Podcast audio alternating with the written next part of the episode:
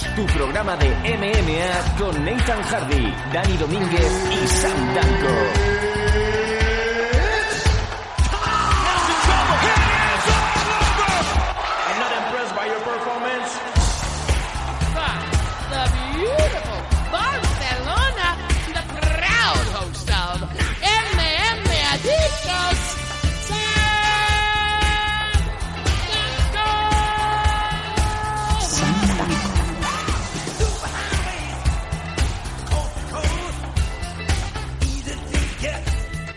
Hola niños, hola niñas, ¿qué tal? ¿Cómo estáis?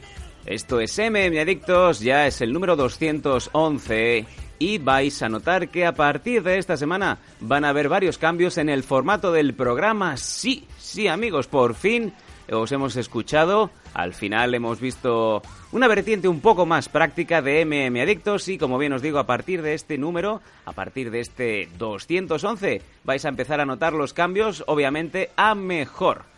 ¿Qué tal? Mi nombre es Sam Danko y aquí tenemos a mi lado a un hombre, bueno, levemente decepcionado, es normal.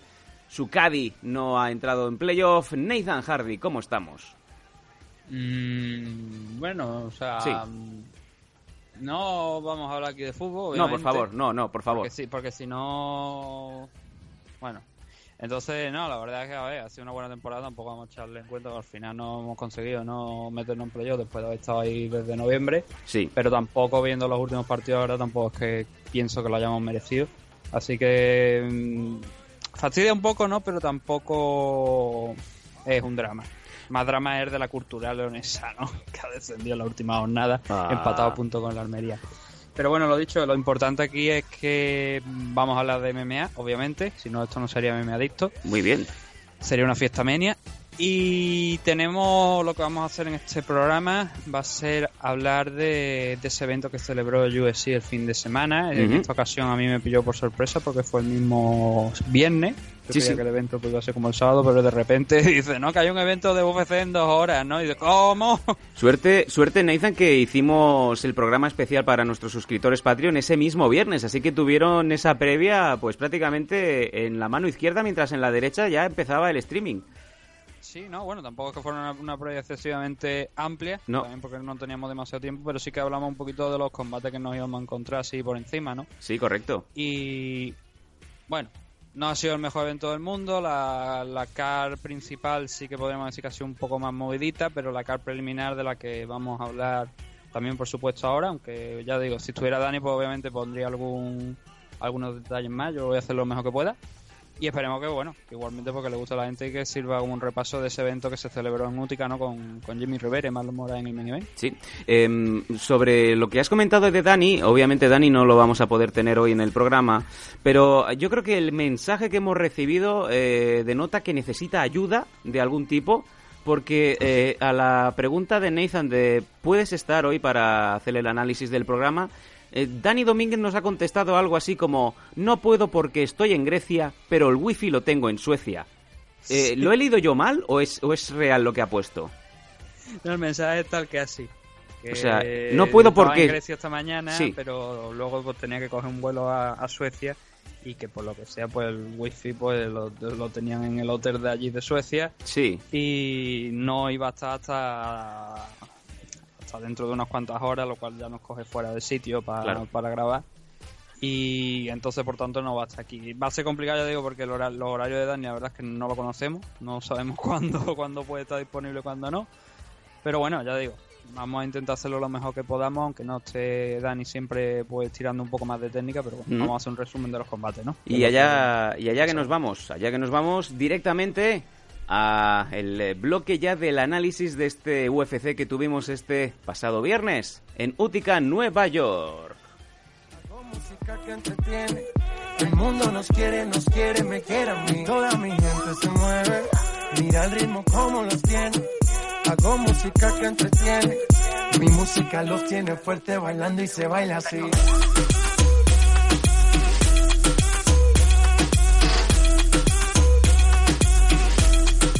Eh, una vez más, la música, el hilo musical que aparece en MM Adictos deja mucho que desear y esta semana eh, nos falló, amigo Neiza, nos falló el, el- el marsupial que tuvimos anteriormente y hemos vuelto al chimpancé raso, al chimpancé básico, el chim- chimpanzus chimpanzus. Eh, este lo hemos robado del, del zoo que había en Sabadell, con cuatro L's, el zoo de Sabadell, y responde al nombre de Marcial. Y es el que tenemos hoy en la, en la mesa de mezclas. Esperamos que lo haga bien. Eh, ya le he dado un buen surtido de plátanos y un par de películas de porno japonés. Podría que iba a decir porno orangután. No, no, no. Bueno, eso en X vídeos hay una sección que es porno orangután. Eh, sí, no, uf. Y justamente antes de empezar con el análisis, os hemos avisado en la previa y es que a partir de ahora, amigos, vais a tener el programa por bloques, por bloques cerrados. Vamos a dejarlo claro. Hoy va a ser el especial sobre el análisis de este UFC en Útica.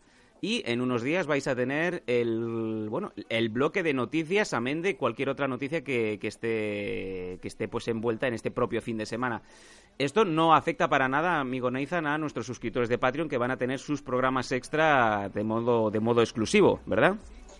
Sí, no, no solamente eso, sino que realmente tampoco va a afectar a los que sean oyentes gratuitos, porque la duración del programa pues va a ser más o menos similar, incluso puede que a lo mejor un poquito más amplia, ¿no? Por el hecho de que hoy tenemos esta parte y luego el martes, miércoles, supongo que ya lo iremos discutiendo, pues tendríamos ese bloque de noticias que mm, pues pasaría de, a lo mejor normalmente daríamos media hora de bloque de noticias, pues lo ampliaríamos un poquito más, ¿no? 45, una hora aproximadamente, pues comentando las últimas noticias que han salido, que además de fin- esta, esta última semana hemos tenido varias y por supuesto el Patreon seguiría teniendo ese programa exclusivo en la tarde de los jueves, viernes, dependiendo de cuando podamos. Pero vaya, que ya digo que el- esto es simplemente una, un cambio pues pequeño. Simplemente hoy tenéis esto y luego ten- dentro de dos o tres días pues tendréis esa, esa ese especial, bueno, especial, ¿no? ese programa de Me ha dicho donde hablaremos de, de las noticias que hayan surgido, ¿no? Y alguna cosa que por supuesto a lo mejor también más haya que no entre dentro del evento, ¿no? Así la gente que solamente quiere escuchar el evento pues se queda contenta ya, ¿no? Aunque ahora me van a tener que aguantar 50 minutos, vamos a ver si volvéis a decir lo de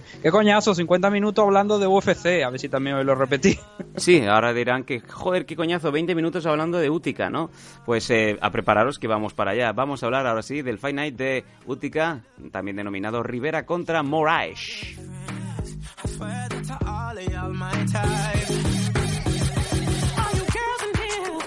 Y bueno, bien dicho, el día 1 de junio, viernes, en el Adoring Drag Bank Center de Utica, en Nueva York, se celebró por primera vez en esa ciudad un evento que, bueno, sobre el papel no tenía mucho atractivo y es más, eh, además el formato se hizo en, en pabellón pequeño, un pabellón de 5.000 personas aproximadamente, con una recaudación total de unos 300.000 dólares. Así que podéis imaginaros que era más bien, no sé si más un experimento o para poner la fichita del visto en el casillero de, de Nueva York. Y nos dejó un evento que vamos a pasar a comentar, como siempre solemos hacer. Empezamos desde abajo, desde la preliminary, y Nathan nos parará donde crea conveniente para, para hablar más en profundidad de, de cualquier combate en cuestión. Vamos allá, empezamos en la Flyweight, en donde José Torres debuta con victoria en UFC, ganando a Jared Brooks por un KO en el segundo asalto eh, denominado Slam. Y este combate, Nathan, creo que ha tenido bastante, bastante repercusión, sobre todo en redes, ¿no? Sí, bueno, sobre todo porque realmente el que el que diga que esto no sé dónde dónde estará la- leyendo los resultados, pero no es un slam realmente. Sí es un slam lo que provoca al final, pero no es un slam de, de José Torres. Es un slam del propio Jared Brooks que no tiene la suerte no de caer porque vamos a comentar la situación ahora hablamos un poquito más del combate eh, Jared Brooks pues se lanza por, por un takedown eh, consigue echarse al hombro a José Torres, levantarlo del suelo, ¿no? Entonces lo que pasa es que el peso de José Torres pues va cayendo por la espalda, ¿no? De, de Brooks. Entonces Jarrett Brooks tiene la maravillosa idea de coger y eh, lanzarse de espaldas contra la lona él, porque como digo, Torres estaba a su espalda, ¿no?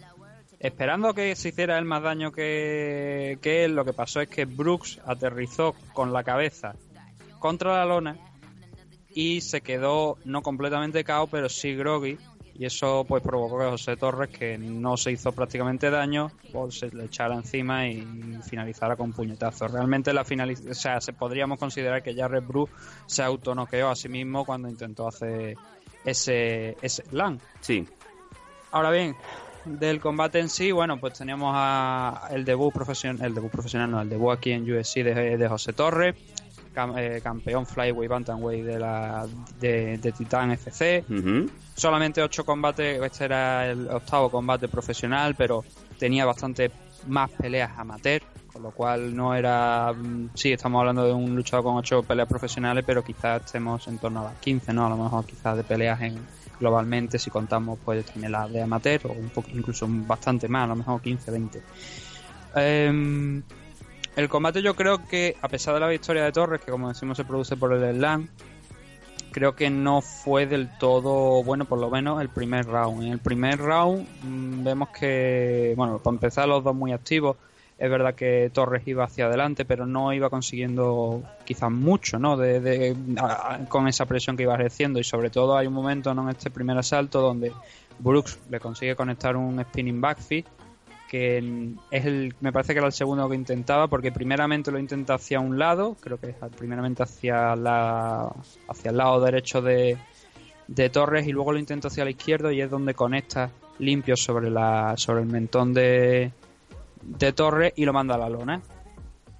A partir de ahí, pues vemos como cerca de dos minutos, ¿no? Eh, Torres en posición eh, con un headlock, ¿no? Brooks con, eh, atrapando la cabeza de Torres con un headlock, eh, lanzándole rodillazos a, lo que era el hombro y los brazos, pero sin sacar realmente ninguna ofensiva de ahí, porque mm, Brooks, o sea, Torres parecía que estaba bastante seguro en esa posición, que no tenía mucho peligro, pero ya el daño lo había hecho no con ese spinning backfist y además consiguió otro takedown Brooks en el en, los momentos en el último minuto y medio aproximadamente del primer asalto y le ganó la espalda y a partir de ahí pues empezó a trabajar eh, un rear naked choke aunque Torres consiguió levantarse con él con la espalda y así fue como, como murió este round. Con lo cual el primer asalto como digo de, de José Torres en UFC no fue eh, desde luego el mejor de los asaltos y, y en el segundo a pesar de que ya se iba adaptando un poco más al, ritmo de, de Brooks, que seguía intentando spinning backfist, creo que llegó a realizar unos 5, me parece, a lo largo del combate. En uno de ellos consiguió cerrar la, la distancia ya Torres y se vio que ya estaba adaptándose un poco, pero bueno, después fuimos a esto, ¿no? A la finalización que fue aquel slam. Es una victoria, sí. No es, como te digo, la mejor victoria quizás para un debut en, en UFC, sobre todo teniendo en cuenta que se produjo en gran parte no por ese ese LAN que falló, que chocó con la parte de trasera de la cabeza Brooks sobre la lona y quedó automáticamente groggy, pero bueno, es una forma de empezar, ¿no? Eh, puede dar, yo creo que en cierto modo puede dar Torres gracias de haber salido vivo de estas, de haber salido sin muchas complicaciones y ahora afrontar el siguiente combate. Seguimos subiendo en la Bantamweight. Nathaniel Wood ganando a Johnny Eduardo por Bravo Show. Vaya submisión en el segundo asalto. Sí, bueno, yo tengo por aquí que es un- yo tengo aquí anotado que es un Dars más que un, Ajá. un Bravo, pero bueno, algo muy parecido, ¿no? Em, aquí el, la verdad es que Nathaniel Wood le llaman The Prospect, ¿vale? No sé en qué punto dejarán de llamarle The Prospect. todavía tiene 24 años, con lo cual todavía le quedan años por delante, ¿no? Pero es algo parecido también a lo que vimos en el, en el combate anterior. Ah, lo daban como lo daban como favorito a Wood, pero en ese primer asalto no tuvo realmente, no llevó la, la voz cantante. Sí que llevó, la- hay que decir que sí que llevó la iniciativa porque tomó el centro, iba lanzando algunos jabs, puntuando, lanzando algunas X también, pero Eduardo poco a poco se fue adaptando al- a lo que iba presentándole Nathaniel Wood y le hizo temblar a lo largo del asalto dos- en dos ocasiones. La más fuerte, la que más le, yo creo que le hizo ganar el asalto, porque estaba bastante igual hasta ese momento, fue una que se produce casi en la, bueno, en la segunda parte de- del round, dos minutos y medio creo, incluso en los últimos minutos y medio aproximadamente, donde con un buen combo del brasileño con una izquierda y una derecha, eh, hizo temblar a, a- como, te, como digo, a, a Nathaniel Wood y lo puso contra, contra la jaula, ¿no? Finalmente consiguió sobrevivir, pero era un gran inicio, ¿no? Para Johnny Eduardo en ese primer round. Algo que no, no entiendo que es lo que pasó en el segundo round es que, bueno, la cosa se iba igualando más, Nathaniel Booth iba empezando a conectar ya más manos y se le veía más cómodo ¿no? que en el asalto anterior, pero no entiendo por qué Eduardo hay un momento donde decide que eh, la pelea debe ir al suelo, se lanza por un takedown, eh, Booth detiene el takedown de manera sencilla, colocándose en una posición lateral, presionando la cabeza de, Eduardo hacia abajo, y eso le permite pues agarrar el cuello y a partir de ahí pues ya inicia la, el movimiento del Darts, del Dark Choke, intentando cerrarlo y finalmente pues lo consigue cerrar y llevarse la victoria. Como digo, no entiendo ese, ese momento de Eduardo, esa decisión de, ir al suelo cuando en el primer round había demostrado que tenía la capacidad necesaria para hacer daño a Nathaniel Bull. Pero bueno, es algo que solamente sabrá él y sus entrenadores, ¿no? Pero bueno, buena victoria, como digo, de Bull, que hacía su debut aquí en, en USC y que lleva pues invicto bastante bueno invicto lleva una racha de victoria bastante buena creo que son en torno a unos me parece seis combates incluso también con uno que se realizó a través de Bellator, eh, pero especialmente en K-Warrior, ¿no? defendiendo el título Bantamweight, capturándolo y defendiéndolo. Así que es un buen valor que, vamos a tener que tener en cuenta en USC, de momento con 24 años, en la división Bantamweight que siempre se va necesitando sangre nueva, ¿no? a pesar de esos main event que teníamos hoy. Pues eh, vamos subiendo, ya pasamos del Fight Pass al Fox Sports One, seguimos en la preliminary y nos encontramos un combate en la weight entre Desmond Green, el cual venció al veteranísimo, con todas las letras en mayúscula, Gleison Tibau por decisión unánime, 30-27, 30-27 y 29-27. Hmm. Gran victoria de, Desmond Green aquí en este enfrentamiento contra Gleison Tibau, que hacía su segundo combate después de la sanción de la usada son ahora cuatro derrotas consecutivas, ¿no? Ya desde que dio positivo ahí, por como decía, solíamos decir, mear de colores, ¿no? aquí hay una, una, clave que creo que es, obvio, ¿no? Que no hace falta ser un experto para ver lo que, lo que pasó, cuál fue la historia de la película. Fue Desmond Green mm, quedándose en distancia, en, donde aprovechando su, su ventaja de, de alcance, de golpeo, Grayson Tipo pues no podía llegar y además sobre todo la precisión con la que estaba lanzando los golpes de Green mandando pues además mezclándolo no solamente lanzando a lo mejor jab que fue quizás el golpe no más destacado de, de Demon Green para marcar la distancia y para ir sumando puntos poco a poco pero sí también por ejemplo un detalle en el primer round lanzó un, body shot con su mano derecha rápido y o sea en el momento de yo creo que no, sé si siquiera si llega a dar con claridad ese golpe pero en el momento en el que impacta ese golpe sobre sobre el cuerpo de Gleison Tibor. Ya corriendo está subiendo la mano y lanzándole el golpe también arriba con a, la cabeza con la mano derecha, desviando la tensión abajo y luego intentando finalizar con la mano arriba. Como digo, un grandísimo striking de, de Demon Green, muy centrado, no perdió en ningún momento la, la, compostura ni ni la concentración Incluso consiguió ya en el último en el último salto provocar un knockdown sobre Thibaut. Parecía que a lo mejor podía finalizar la, pelea, pero como digo, estaba centrado, quizás demasiado centrado, no porque no, no fue a finalizar, sino que se, se concentró, sobrevivió Gleison Thibaut. Y Gleison, por la verdad, tampoco hizo mucho porque, como, como te digo, le costaba mucho entrar en, la distancia, tenía que arriesgar un poco más y cuando arriesgaba los golpes quizá eran demasiado amplios, con mucho, mucho poder detrás, se notaba que había mucha fuerza, ¿no? Intentando buscar, buscar el caos. Y los intentos de takedown que, que Gleison realizó para intentar llevar a, a Desmond Green al suelo no fueron nada efectivos. Desmond, en el momento en el que eh, Gleison cambiaba los niveles, automáticamente ya estaba encima de él, realizando el sprawl o parándolo. Con lo cual, pocas opciones le dio a Gleison Tiboy y una gran victoria para Desmond Green, sin ninguna duda. Y vamos a seguir subiendo porque nos encontramos en toda la preliminary decisiones y todas unánimes también. La siguiente que nos encontramos es en la división welter en donde, en donde Belal Muhammad ganó a Chance Rencontré por un triple 30-27. Sí, aquí teníamos otro zurdo, o sea, Recontrés eh, era zurdo contra Mohamed, que era diestro. Mohamed tenía una clara desventaja en temas de, distancia y de tamaño, porque eh, Chance era, es bastante más alto que Mohamed. A mí lo que me llama mucho la atención, una de las cosas que, lo estaba viendo por aquí, el, el apodo de, de Belal Muhammad es Remember the Name. en cualquier momento sale aquí Mike Shinoda, ¿no? Sí, señor. Tuvimos esa sintonía bastante, bastantes años de Menem Adictos. cierto, cierto. Entonces, el- lo que vimos en el combate, bueno, eh, Mohamed fue de menos a, a más, porque claro, al principio pues le costaba un poco también medir la, la distancia, ¿no? Con Chance, que estaba haciendo un, un correcto juego de pie, pero estaba, pero ya digo, no estaba haciendo tampoco mucho. Entonces, estaba frenándolo bien por el tema del stand, ¿no? Por la diferencia entre un zurdo y un diestro, que le costaba entrar a, a Mohamed. Y aparte estaba eh, lanzando, pues ya te digo, algunos golpes, más que, ya te digo, más que impactar, eh, los golpes de, Chance eran molestos, porque luego, claro, o eran molestos y no impactaban, ¿no? Pero lo suficiente para mantener a raya quizás a Mohamed y hacérselo pensar a, a la hora de entrar. Cada vez, como te digo, cada vez que tenía que entrar Mohamed, pues tenía que correr riesgos, ¿no? Porque por la distancia de, de- del.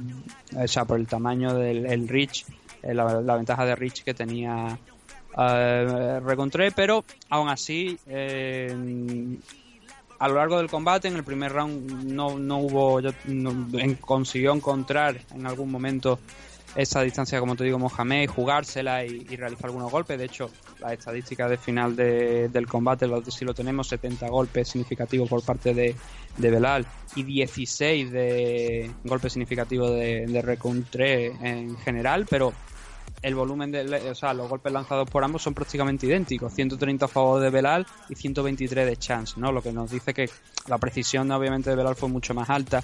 Y como te digo, lo, único que, que Chance molestó a, a Belal eh, a lo largo de este combate fue pues eso, que alguna vez lanzaba un 1-2, lanzaba a la derecha seguida con la, con la izquierda, ¿no? A ver si conseguía hacer daño, pero muy poquito de, de Chance aquí en, su debut en, en USC. Eh, y la verdad es que otra buena actuación de, de Mohamed, teniendo en cuenta pues que, pero como te digo, no ese tema de la distancia que, y el del alcance que le podía llegar a molestar, pero estuvo bien tanto arriba como abajo, donde mm, incluso, por, como te digo, consiguió algunos takedowns que tampoco es que sacara demasiado de, de ellos, pero sí que lo suficiente para también se, sumar un poco ¿no? al tema del striking. Y bueno, buena victoria como en resumen, como digo, de Mohamed, que cuando se pone las gafas parece que totalmente un, un lucha, o sea, parece totalmente el, el actor este eh, que salía en la película de Bora, eh, bueno, el, actor que iba con la, con la capa esta, como si fuera el dictador iraní, creo que era, ¿no? Sí, Sash- Sasha Baron Cohen. Sí, Sacha Baron Cohen pues, me recordaba mucho a eso, ¿no? Porque se ponía las gafas y obviamente a- eh, tiene rasgos, ¿no? De, de- de- no sé si ha nacido, de- iba con la bandera, no sé si era de Irán o de... Mm. Ahora no sé dónde exactamente era este chico. Eh, bueno, es estadounidense, pero tiene ascendencia, ¿no? Y, y lo veía con la gafa de sol y digo, joder, digo, yo, te lo ponen en una película de este tío y, y te pega el palo. Buena victoria, como te digo, en resumen de Belal Muhammad, la tercera consecutiva. Y Chance pues tiene que mm, corregir muchas cosas, porque ya digo, no para ser su combate de debut en USC no demostró demasiado, aprovechando también esa esa o sea, desaprovechando también esa ventaja que tenía, ¿no? Si en el caso de Demon Vamos- Green vamos a seguir subiendo. habíamos visto- sí, sí, Vamos lo a- que te quería decir es que Sí, en el caso de vamos. Demon Green contra Gleison Tibon habíamos visto un combate, ¿no? Donde el luchador, en el caso de Demon Green, tenía una ventaja de, de alcance y supo explotarla. Aquí en este Mohamed contra Recontrer, pues no pasó eso. Seguimos El eh, no- rápidamente no con los eh, preliminaries, seguimos subiendo, nos quedan dos combates. En el primero de los eh, restantes, en la lightweight, David Taymur ganando a Nick Lenz también por decisión unánime, 30-27, 30-27, 29-28. Sí, aquí tenemos el primero de los dos hermanos Taymor que, que peleaban en esta car porque estaban los dos peleando. Am, haciendo pues, bueno, creo que creo que hizo lo suficiente. Yo por aquí tengo puesto que la victoria no tengo, a ver, ya una decisión de 30-27 un 29-28. Creo que la decisión es adecuada, pero hay varias cosas de, a comentar en este combate. Bueno, lo primero, David Taymor, el, el sueco, se dedicó a pelear a la contra, eh, lanzando patadas a la, a la lead leg, a la pierna delantera de Neil Lenz, porque lo estaba persiguiendo, que su, o sea, su estrategia, la estrategia de Neil Lenz creo que era bastante clara, acercarse lo máximo posible, tratar de derribar a su rival, eh, trabajar en el suelo, o si no podía trabajar en el suelo, al menos entrar en una distancia de, de clinch que le permitiera también pues lanzar algún golpe fuerte y poco a poco ir debilitando al sueco, ¿no? No fue así, como te digo, porque planteó una buena estrategia David Taymor. este de- sí, David Taymor, es que el hermano se llama Daniel.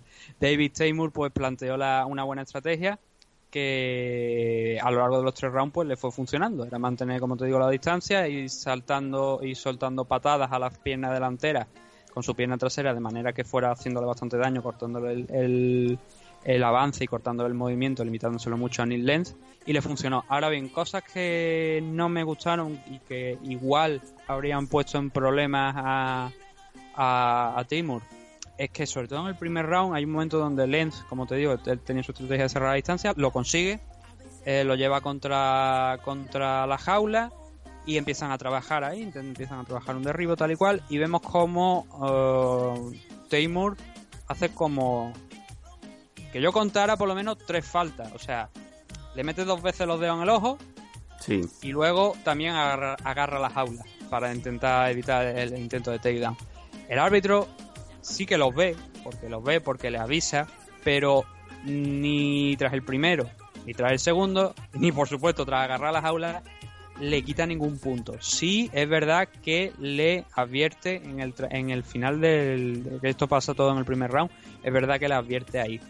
Pero claro, ese, son tan claros los eye poke porque es de ponerle las manos en la cara y meterle los dedos en el ojo dos veces.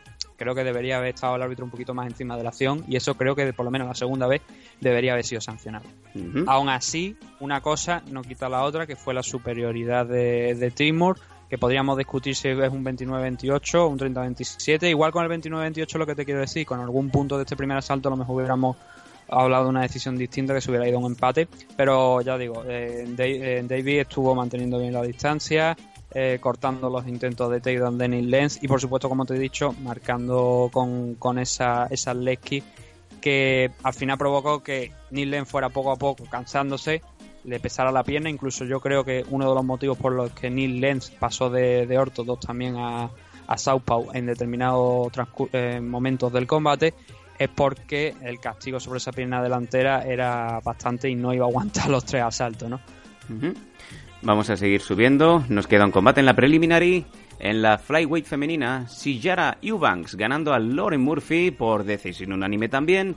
30-27, 30-27 y 29-28. Este es un combate que no, es que no lo, entienda, lo que no entiendo es la posición del ranking y creo que a su vez habla mal de la división Flyweight. Porque si Yara Eubanks era la número 2 en el ranking de, de UFC, de la división Flyweight, y Murphy es la número 3. Claro, eh, hablamos de que eh, si Yara Eubanks tiene un, tenía un 3 un 3-2 de récord a la hora de, disputar este combate, aunque hay alguna web que no sé por qué le colocan como un 2-2, pero es un 3-2 lo que tenía. Así que ahora estaríamos hablando de un 4-2. Y Lauren Murphy pues tenía un 10-4, tiene una carrera más, pues más, más extensa, ¿no? Pero me llama mucho porque la atención porque como te digo, el Lauren, eh, digo, esta chica Eubanks, a la que podríamos decir que es una pequeña versión de, de Amanda Nunes, porque es del mismo color de piel, la misma, el mismo stand y además también la misma agresión, que ahora hablaremos del combate. Lo máximo que ha hecho fue avanzar en el, en el Ultimate Fighter, pero creo que no llegó a pelear en la final porque porque tuvo problemas con el, con el peso y no pudo llegar a pelear y Nico Montaño creo que peleó, si no me falla la memoria, peleó contra otra persona. Pero eso es lo máximo a lo que ha llegado Eubanks aquí en, en UFC. Este era, de hecho, este era el primer combate que tenía de manera oficial dentro de la compañía, más allá de los de, los de exhibición ¿no? que se dan en, en la casa de Ultimate Fighter que cuentan como exhibición. Entonces, que esta chica que no ha peleado en el último año de repente parezca como número 2 es algo que me hace plantear que la división Flyway pues no está donde realmente quería, a pesar de que tiene luchadoras que podían subir y bajar de peso y formar una buena división. Valentina Sechenko no hay que decir, no sabes que yo creo que no hay que decirlo, que es la número uno ahora mismo. El combate en sí. Cierra rápidamente porque quiero, nos quedan no muchos minutos y quiero dedicarle buena parte al main card, por favor. Vale, sí, no, eh, tampoco hay mucho que comentar porque como digo, si ya era Eubanks eh, era como una versión de Amanda Nunes, no con, por completo, ¿no? Pero una versión light. Él ganó todos los asaltos con la misma contundencia a pesar de que, bueno, Murphy se fue. A Murphy que en el primer asalto la coge muy descolocada. Y Eubanks, pues la prueba es que lanza varios golpes repetidos una y otra vez, lanzando combos. Y que además uno de los combos lo acabó con un takedown, pues arrasando a Murphy completamente. Pero bueno, a lo largo de los tres rounds, como te digo, fue eh, un buen combate de Eubanks eh, en temas de, striking. Luego en el suelo sí que, bueno, consiguió derribar a Murphy algunas veces, pero Murphy exhibió una buena defensa en la impidiéndole pasar de la guardia en muchas en muchas ocasiones, incluso teniendo, trabajándole un intentos de sumisión, algún triángulo, algún homoplata incluso, que no suele ser muy común que veamos ¿no? aquí en, en peleas profesionales, porque es bastante complicado de realizar, ¿no? pero aún así Murphy lo intentó, no le, no le salió como te digo, pero sí que controló bien el suelo y fue de menos a más, pero no lo suficiente para derrotar a, a que ya digo, fue superior, bastante superior en el combate.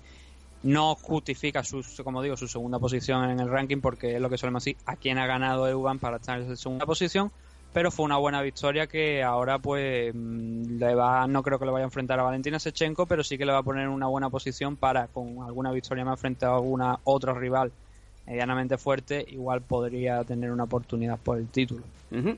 Pues hasta aquí la parte de la preliminar y vamos a hacer una muy breve pausa musical porque queremos eh, hacer eh, un, intermedio en donde vamos a hacer el cambio de tercio.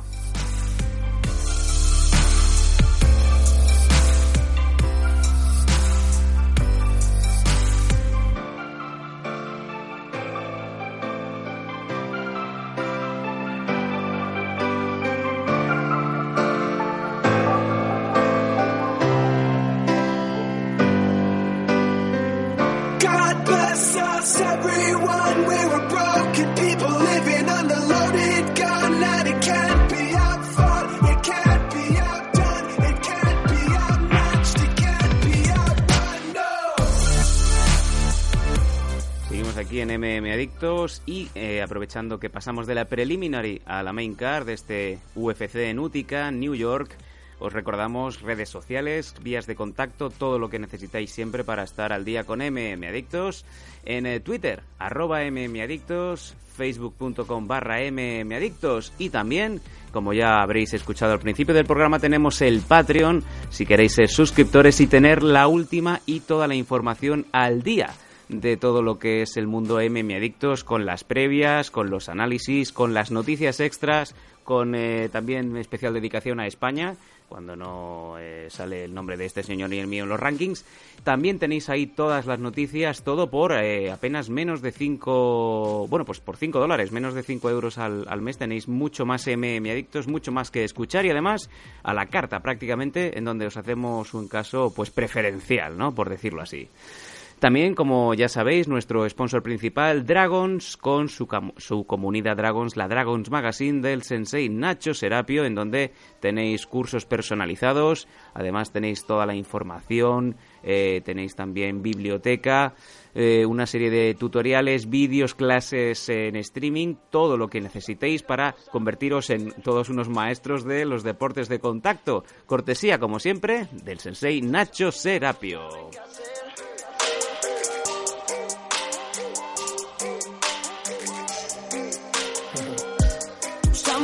Siguen llamándome. Y eso que hace tiempo yo ya les dije que no. Dicen que Nuestro chimpancé raso, eh, el señor Marcial, le vamos a llamar señor, sigue dándole a la electrocumbia eh, para disfrute de los aficionados de la cultura leonesa. Dicen que en sus fantasías hago falta yo, que hago falta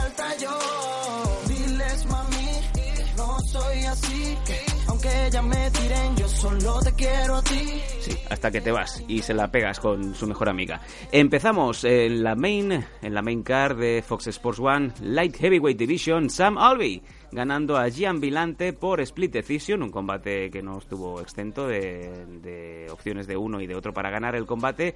29-28, 28-29 y 29-28. Nathan, combate super igualado. Mm, sí, no, la verdad es que fue bastante igualado. Eh, esperaba más de este enfrentamiento, pero entiendo que, bueno, son light heavyweight, cualquier golpe bien dado de, del otro puede noquearlo, y más en el caso de San Albi, que vemos que suele pelear a la contra, y en esta ocasión, pues no fue una, una, una excepción. Combate, como tú bien has dicho, muy, muy igualado, los tres asaltos. Yo creo que la decisión correcta es, darle vencedor a San Albi, pero tampoco pasó demasiado. Villante llevó la, la iniciativa de colocarse en el centro y presionando en el primer round le vimos un poco pues mezclar golpes, intentando cerrar los espacios de, San Albi, ¿no? Cuando se, se, acercaban a la jaula, pues buscando, intentando buscar un golpe. Bueno, también hay que decir que San Albi es zurdo, y antes era diestro, con lo cual otra vez nuevamente nos encontramos. Había muchos muchos combates aquí en esta car que eran un zurdo contra un diestro y siempre es complicado, ¿no? Desde el punto de vista de un diestro puedes pelear contra un zurdo y creo que aquí no fue la excepción. Eh, vimos como en el primer asalto, en la parte final, ya digo, no pasó demasiado, pero eh, la estrategia de San Alvis se basó en ir a la contra, como te digo, y conectar 1-2, con, cerrando obviamente con la zurda, intentando pues bien abrirse paso, bien pues impactar y sumar puntos sobre Guian Vilante. Y, precisamente uno de estos counters de lo que estábamos hablando de, San Alvin el primer round, eh, como respuesta a uno de los golpes de, de Gian Vilante, acabó un knockdown por su parte para cerrar eh, el round, seguido de unas cuantas manos más que sin ninguna duda, si la balanza estaba bastante igualada, a pesar de que Gian Vilante con estos más golpes en ese primer round se decantó sobre San Albi por el tema de que lanzó, pues ya digo, ese knockdown y seguido de esos, de esos golpes eh, que siguieron, como digo, a esa, mano izquierda.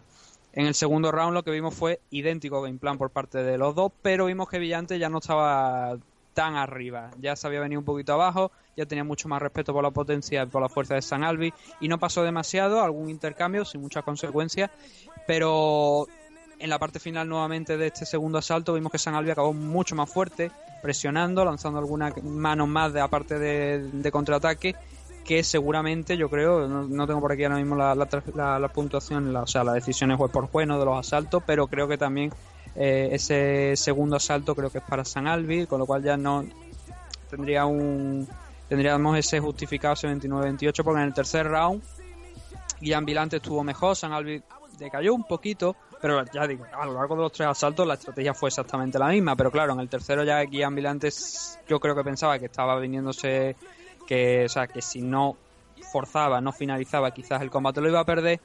Y eso, pues, ese esfuerzo extra que puso Gian Vilante en el tercer round le sirvió para ganar, desde mi punto de vista, ese asalto con algo más de, o sea, con lo mismo que había estado realizando en el primer asalto. Poco, pero lo suficiente para ganar ese round, pero a la postre pues no le servía porque ya esos dos asaltos primeros habían sido a favor de San Albi. Como digo, no fue el combate que todos esperábamos, esperábamos más fuegos artificiales, pero bueno, casi nos lo dio San en ese primer eh, round, ¿no? Donde consiguió ese knockdown en los momentos finales del asalto, pero bueno, ya Milante creo que tiene mucho que corregir porque de los últimos cuatro enfrentamientos que ha tenido, tres han sido derrotas y de esos últimos cuatro enfrentamientos, tres de, o sea, dos de esos que han sido derrotas, incluyendo la victoria que tuvo, fueron decisión dividida. Esto parece la, la promo de Big Papa Pan, ¿no? De, de, de, porcentajes, pero es así. O sea, sus últimos tres com combates han acabado en una decisión dividida, una victoria, dos derrotas en decisión dividida. Con lo cual, hay creo muchas cosas que corregir, ¿no? Porque si lo dejan en las manos de los jueces, pasa estas cosas, y sobre todo cuando encadenas tres decisiones divididas, es complicado, ¿no? De, de juzgar el rendimiento de, de Vilante. Pero, como digo, ayer era un rival complicado y lo vimos en el segundo round que tuvo ya mucho respeto, ¿no? Después de lo que había pasado en el primer asalto.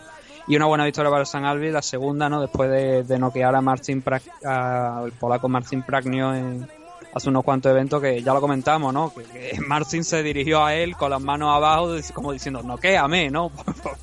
pues sí, acabó. Acaben ya con esta, con esta, con este castigo, ¿no?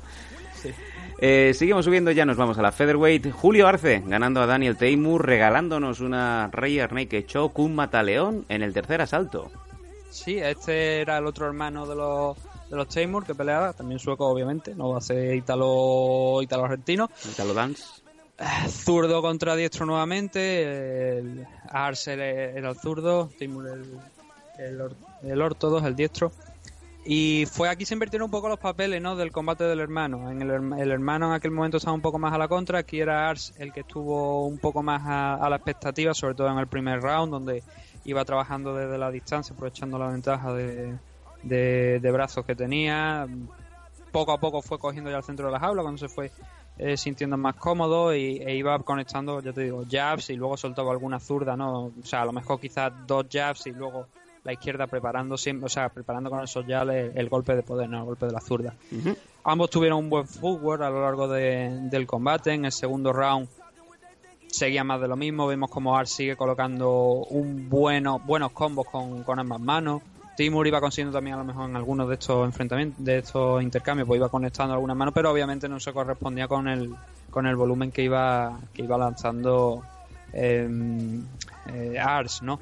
Eh, incluso Timur vimos que en el primer y el segundo salto intentó derribarlo, pero no tuvo ningún, ningún efecto, no consiguió eh, llevar la pelea al suelo. En el tercero, sin embargo, la finalización estábamos hablando que era un submission, un rear naked choke, y es que eh, Julio Ars consigue agarrar una leg que lanza Timur, Timur cae y en el momento de tratar de levantarse da la espalda y eso es un fallo grave, ¿no? Ante un luchador de, sobre todo cuando estamos hablando de un luchador brasileño, eh, bueno, es estadounidense, ¿no? Pero que tienen un background de, de Brazilian Jiu-Jitsu, pues eh, también interesante. ¿Qué pasó aquí? Que, como te digo, dio la espalda, eh, Ars tardó muy poco en saltarle a la espalda a Timur y cerró el body triangle y empezó a trabajar el rear naked choke. Un fallo que yo creo que fue Hombre, obviamente ese fallo es el que provoca la, finalización, y, pero creo que Gordo y supongo que Dani, si estuviera aquí, estaría de acuerdo en ello. Es que eh, Timur trata de incorporarse con ese triángulo, ese body triangle cerrado, ¿no? ese triángulo cerrado alrededor del cuerpo. Y lo que pasa es que eh, se levanta de tal manera que no defiende absolutamente nada el cuello. Y es en ese momento donde Ars aprovecha pues para echarle los dos brazos al cuello, cerrarlo y a pesar de que el sueco se mantuvo unos momentos donde parecía que todavía no se podía rendir, a pesar de lo um, profundo que estaba cerrado, lo fuerte estaba cerrado ese en el que Show, finalmente tuvo que, tapear y rendirse. Buena victoria para Ars. Eh, era el segundo combate que tenía aquí en USC, más allá de ese Dana White Contender Series, ¿no? Eh, y otra otra otra nueva victoria así que bastante bien y el sueco pues la verdad es que no estuvo mal, no estuvo, no peleó mal, la verdad, pero claro, eh, se notó en esa finalización que tuvo, en, esa forma de incorporarse, no se notó que tanto él como el hermano son más luchadores de striking. Y lo malo es que su segunda derrota en UFC, ¿no? Los dos combates que ha peleado han acabado con derrotas, así que una posición complicada. Ya encaramos eh, los minutos eh, finales del programa, más de 40 minutos ya. Eh, nos seguimos acercando al main event, pero nos encontramos antes un combate que cuanto menos va, va, a sonar bastante, se va a ver bastante en la edición Welter. Ese viejo amigo Ben Saunders enfrentándose a otro viejo amigo de la casa Jake Ellenberger y ganando con un knee to the body and punches, lo que se entiende por un, eh, una patada al hígado, al liver kick. Primer asalto, Nathan. Mm, ¿Han puesto liver kick? No, lo digo yo. Ah, no, bueno, es un rodillazo realmente lo que, lo que ocurre aquí. Eh, bueno, la finalización es la clásica de Ben Saunders, ¿no? Ben Saunders sabemos, vaya, yo no sé si ahora la gente estará descubriendo a Ben Saunders. Espero que no. De, la, historia que tiene ya, ¿no? Pero una de las cosas que yo más recuerdo y cuando me, me pregunto en un futuro sobre Ben Saunders va a ser siempre eso, los rodillazos que lanzaba. Yo creo que es una, rodillazos y codo, ¿no? Yo creo que es una de las armas que, ha hecho principalmente de Ben Saunders el luchador que es hoy. Y aquí no fue la excepción. Eh, Jay el problema es que yo no sé qué es lo que pasa con Jay Ellenberger porque no es mal luchador. Yo creo que no es mal luchador a pesar de que lleve un número más que preocupante de derrotas. Sobre todo, bueno, consecutiva lleva tres contra Jorge Masvidal, Mike Perry ahora contra Ben Saunders. Pero es que inició bien el combate. Inició presionando a Ben Saunders lanzando una derecha de la fuerte, de la, como la que con la que noqueó a Jay Shield. Sin embargo, bueno, Ben Sounder pues retrocedió, pero encajó el golpe, o sea, en la guardia, defendió con, la, con las manitas. Y a partir de ahí, pues se le echó a Lemberger encima, tratando pues, de trabajar la distancia corta, pero ahí es donde Sounder es más peligroso, como decimos, por el tema de, de estos rodillazos. Hizo, eh, realizó, agarró a, a Jigelenberger como si aquello fuera un combate de Muay Thai, ¿no? Con el clinch tipo de Muay Thai y empezó a lanzar rodillazos alrededor de la jaula, algunos al cuerpo, otros buscando la cara, ¿no? Cuando se abría un poco más de distancia entre ellos, pero finalmente, como digo, le clavó un rodillazo en el hígado que dejó seco a Jigelenberger. Y preocupante, como digo, lo de Jigelenberger. Lleva una, una victoria en los últimos seis combates contra Matt Brown, que sí que fue un, un caos y no sé si aquel combate encima fue aquel combate donde parecía que al principio estaba noqueado. No lo recuerdo exactamente, pero me parece que fue aquel, aquel combate donde Jake Ellenberger parecía que estaba noqueado y luego al final que acabó noqueado fue Matt Brown, ¿no? Pero muy preocupante, la verdad, la carrera de, de Jake Ellenberger. No sé si en momento quizás de... Hombre, por esta victoria no, porque fue al fin, al fin y al cabo fue un rodillazo al hígado, ¿no? Lo que provocó la finalización. Pero igual momento de darte una... de pegarle una visita al médico, ¿no? Que te haga ese, eso, esas pruebas médicas, a ver cómo está tu salud, porque Mm, Muchos golpes, muchos caos fuertes que se ha llevado a lo largo de su carrera. E igual ya no es el mismo luchador que era hace pues, cinco años, ¿no? Cuando no quedó, por ejemplo, a DC. Eh, seguimos subiendo. Heavyweight Division, Walt Harris ganando a Daniel Spitz por TKO en el segundo asalto por eh, puñetazos y codazos, Nathan. Mm, Un primer round bastante igualado entre Walt Harry y, y. Aquí volveríamos nuevamente a tener un zurdo contra un diestro. Walt Harry era, el zurdo. Eh, el primer asalto pues, fue para Harry, donde no hubo demasiada acción. Vimos que Daniel Spitz, pues sí, tiene un buen footwork, pero si ese footwork no sigue con golpe, no sirve para mucho. Simplemente pues para meterte en una batalla de breakdown, ¿no? Y no estamos hablando de breakdown, estamos hablando de MMA. Sí, señor. Con lo cual, eh, el primer round, como digo, se lo llevó Harris porque hay un punto donde consigue cazar a, a, a Daniel Spitz con un buen par de, de manos consecutivas, un, una de- un hook de derecha y un hook de izquierda, lo suficiente para, aunque no pudo se- seguir a, a, a Daniel Spitz ni derribarlo con esas manos, pues era lo suficiente, ¿no? Para, para darle, para ser merecedor de ese de ese primer asalto y además también porque había estado lanzando algunas algunas y algunas patadas a la zona media del, del cuerpo de su oponente que también pues por supuesto suman ¿no? a la hora de, jugar ese primer asalto en el segundo incluso tuvimos el problema de que el público estaba bucheando a los luchadores ante la falta de acción aún así Walt Harris consigue finalizar la pelea con un gran counter de, de- con la izquierda como respuesta a una Lesky de, de en la que no tenía mucha fe, muy muy tímida, sin apenas esfuerzo ninguno y se encontró como te digo con una gran mano de, de Harris pues que, que provocó que, que se tambaleara brevemente y ya luego ahora sí Walt Harris saltó encima eh, y empezó a talar árbol, ¿no? Unas cuantas manos provocaron que Spitz se fuera al suelo y ya en el suelo ya finalizó la pelea con otros cuantos puñetazos antes de que el árbitro saltara encima.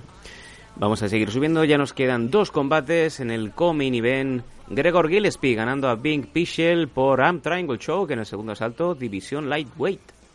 Sí, eh, es una. eh, la verdad es que no, no recuerdo haber visto a Vin, a Vin Pitchell antes.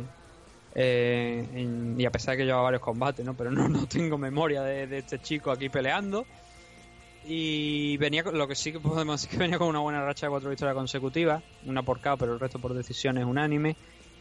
Y me llamó mucho la atención que estuviera aquí, ¿no? Gregor Gillespie es uno de los luchadores que ahora mismo está en, en alza dentro de la compañía, que está peleando bien, que sus últimos combates lo ha finalizado, sus últimas tres peleas. Con lo cual justificaba un poco su posición, pero igual la de Bing, pues bueno, más que mm, supongo que estaba justificado por esa racha de victoria, ¿no? Pero fue un auténtico paseo militar de, de Gillespie. Se hizo lo que quiso. Aquí en las estadísticas figuran 7 takedowns. Y yo no sé si incluso estaríamos hablando de un 100% de acierto en los takedowns, ¿sabes? De, de, de Gillespie en el día de ayer. Eh, desde el primer segundo prácticamente, 10 segundos quizá a lo mejor en el, en el primer asalto ya había conseguido un takedown, ya estaba encima.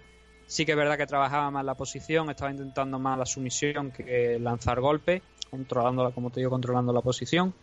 Intentó ya incluso en ese primer asalto la, final, la misma finalización con la que acabó, ¿no? El triangle lo intentó también además desde la misma posición, llegando al mouse, intentando finalizar con un arm triangle, pero no fue lo suficiente.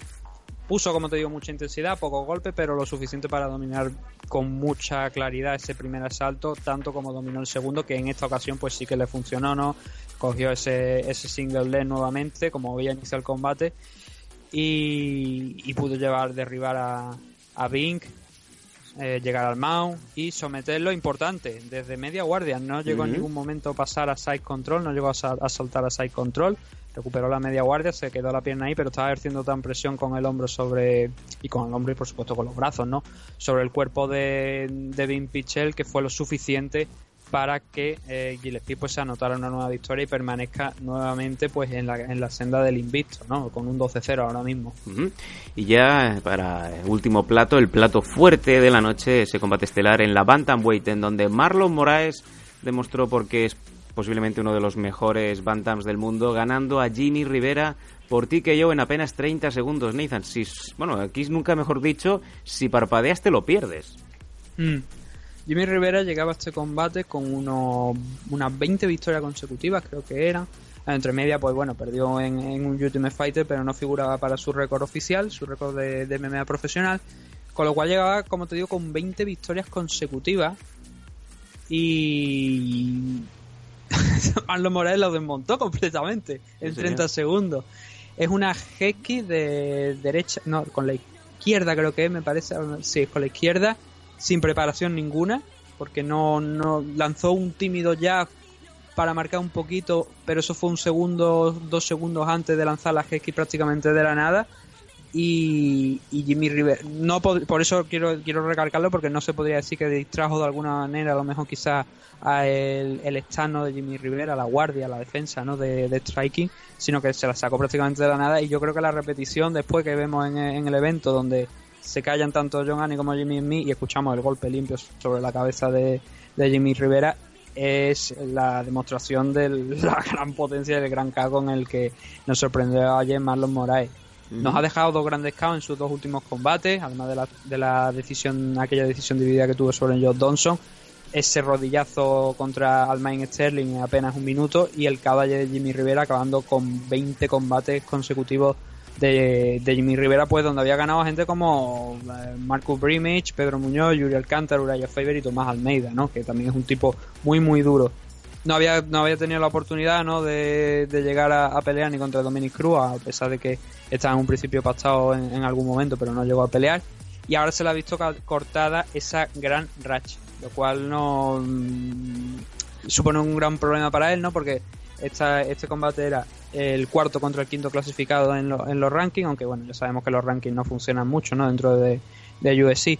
Pero sí que este combate era importante porque yo no casi no tengo ninguna duda que uh, el ganador de este de esta pelea o bien va a ser, va a ser el próximo retador eh, una vez se celebre ese TJD la show contra Cody Gambran 2 que vamos a ver dentro de, de pocos meses o bien va a ser el hombre que se va a enfrentar contra Dominic Cruz de si Dominic quiere seguir peleando de cara a eh, elegir el próximo retador también nuevamente con lo cual Moraes ha quedado en una posición impecable que incluso no me extrañaría que le permitieran después de estos dos últimos caos sentarse a esperar directamente al ganador de ese TJD la show contra Cody Gambran y Jimmy Rivera pues lo que venimos comentando, ¿no? Esa racha de 20 victorias consecutivas que ha tenido un, un frenazo, pues, de los gordos, se ha chocado contra un muro.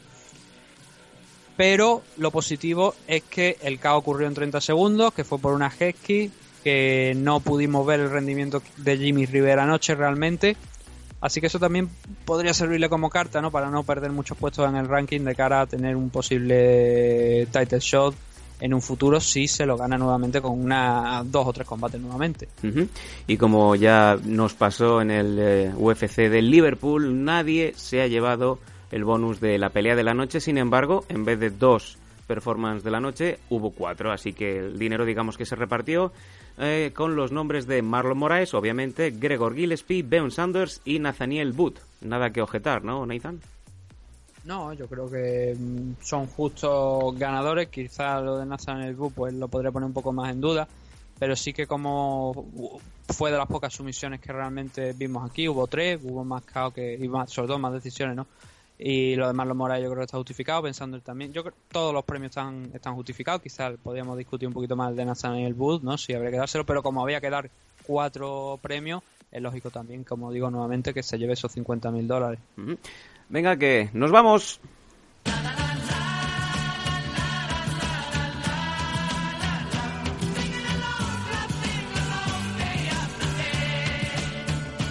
Let's go back.